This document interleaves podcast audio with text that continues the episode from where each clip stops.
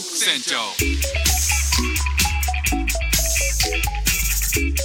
That's Singapore normal.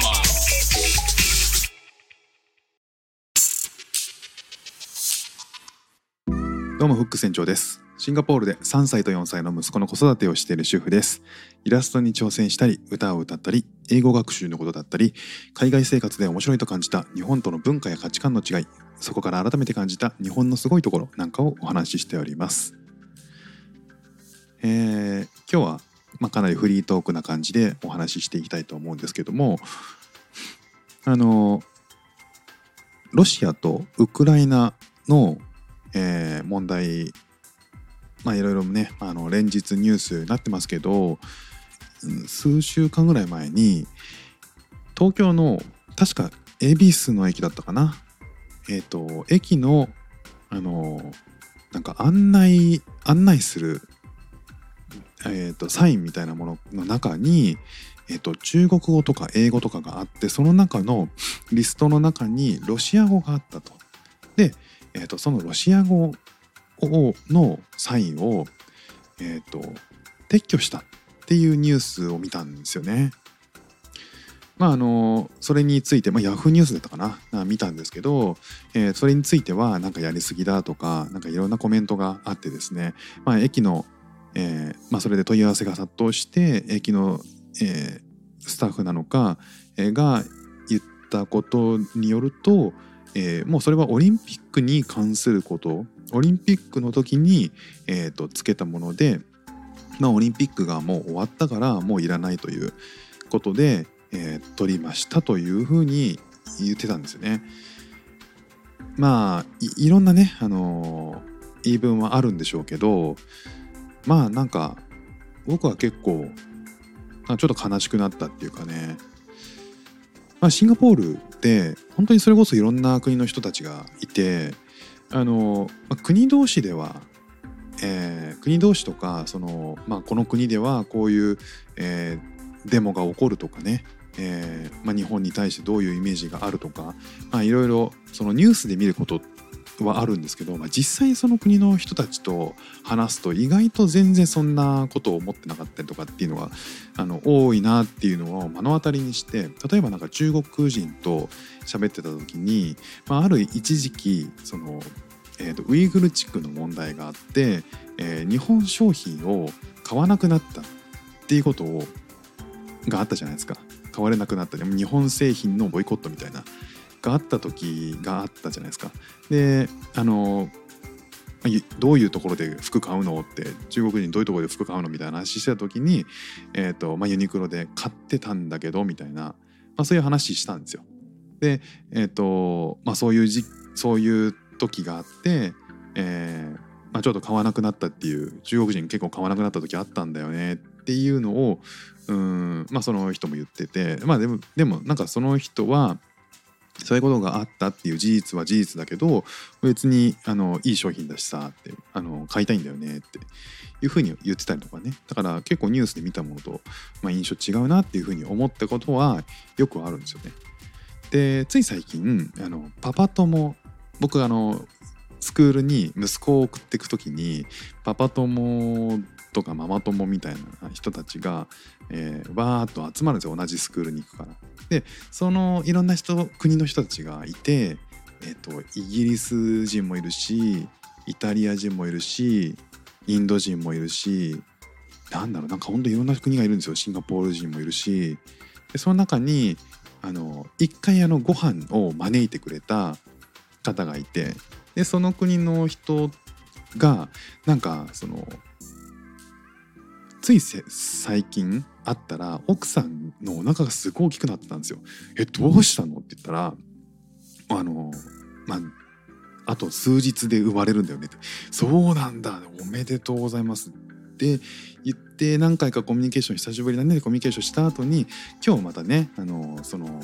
お父さんの方が送りに来てたんであれ？いつもお母さんなのにどうなった？って聞いたら「いや一昨日生まれたよ」って「よかった安心したね」ってなんかまあそんな感じでこういろんな子供の話とかして「えー名前何なの?」って「ああそうなんだ」とかっていう話をいろいろしてんですよね。でまあその彼はロシア人なんですよ。で奥さんもロシア人。だからまあ娘さんの国籍はロシアでまあでもシンガポールで生まれてるからシンガポール国籍も取れるんですけどまあそんなねあのまあ彼と話す内容は別に国際情勢の話はしないんですけどまあちょっとよぎるんですよねその話が国同士あの国の話がね。でまあおそらく彼もうん考えてないわけないと思うんですけど、まあ、いろんなねあのヨーロッパとかいろんな国の人たちとも話す中で、まあ、その話っていうのはきっと出ないんですよね。ただまあどっかで、えー、そういうこともよぎっていると思うんですよ。ただねあの話してすごいいい人だし、えー、遊びに行った時にもいろんな話をしてそんでねあのカメラ好きなんですよ彼が。で遊びに行った時に「ほらこれ見てよフックフック船長見てよこれ」って見せてくれたのが日本のカメラなんですよね。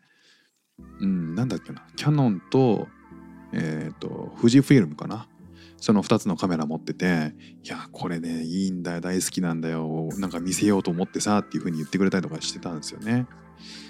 うん普通に友達なんだよなって思うとやっぱその恵比寿のねあの撤去されたっていう話とかも、まあ、いろんなね理由はあるとはいえやっぱなんかどっかでうーんなんだかなみたいな気持ちがあるんですよね。で、まあ、彼自身は、えーと、娘さんいるんですけど娘さんを産んだのは日本で産んでるんですよ。こっちに来る前に日本に駐在してたんですよね。2年間とかかなそういう話をしててだからえっと娘さん生まれたのは日本の病院なんですよね。でじゃあどこに住んでたかっていうとえっとまあそれこそ恵比寿とかの県内なんですよ。だから住みやすいからね、あの住みやすいし、えっと、大使館とかもあるし、えー、英語しか使えない人が、まあ、一番なんか住みやすいんだろうなっていうこととかいろいろ考えてそこにした、まあ、会社も近いんでっていうことで、まあ、そうなった時にねあの駅に行ったら、うん、撤去されてたっていうふうに思ったらどんな気分になるんだろうなっていうのがねなんかすごく、まあ、身近で友達になっている分なんか複雑なニュースでしたね。まあひとたびねこうニュースだけ見てるとそういうふうに思ったりもするけどやっぱりなんかその話して人同士で付き合うともう全然違うしいい人だし仲良くしたいなってこれからも思うし、まあ、その人がどこに所属してるのかとかどんな人種なのかとか、うん、そういうのそういうものは本当に取っ払って自分は誰と付き合うこの人と仲良くしていくっていうのを、えー、なんかこう色眼鏡で見ず判断したいなっていうふうに思いますね。あ、ちょっとねなんか取り留めのない話になっちゃいましたけどね。まあ、でもあの海外にいるからこそいろんな国の人たちと話すからこそ、えーまあ、外から見たあの関係性とか、えー、この国の人はこういうふうに思ってるんだなとか、えー、この国での人たちのこう文化とか習慣とかで日本とこう違うんだなっていうのが初めて日本ずっと住んできた僕が、えー、だからこそなんかこう客観的に今見れてるっていうのがあるんでこれからもそういう話、えー、していこうかなというふうに思ってますので、えー、また今後ともよろしくお願いします。副船長でした。じゃあまたね。